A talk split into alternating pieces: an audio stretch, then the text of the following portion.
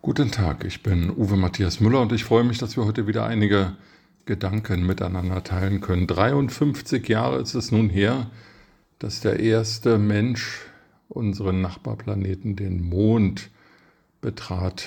Alle, die damals gebannt vor dem Bildschirm saßen, werden sich an die wackeligen und schwarz-weißen TV-Aufnahmen erinnern und an die Worte von Neil Armstrong, ein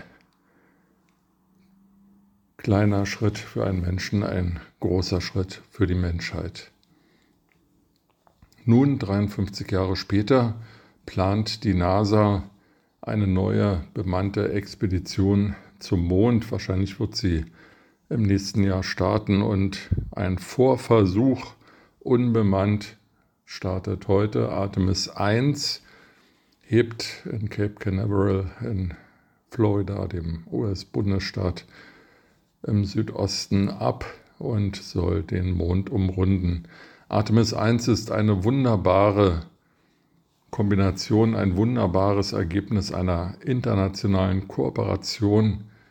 Dort äh, hat nicht nur die NASA an diesem Projekt gearbeitet, sondern auch Airbus und verschiedene andere europäische Institutionen. Und möglicherweise, denn es sind drei Plätze für Europäer reserviert, wird auch ein europäischer, ein deutscher Astronaut irgendwann ab dem nächsten Jahr zum Mond fliegen und den Mond betreten. Sinn und Zweck dieser äh, Unternehmung ist es, den Mond näher zu erforschen und mehr darüber zu lernen, wie unser Sonnensystem funktioniert. Artemis 1 ist in diesen schwierigen Zeiten des Streits, des Haders, des Krieges ein, wie ich eben sagte, wunderbares Beispiel für eine internationale friedliche Zusammenarbeit.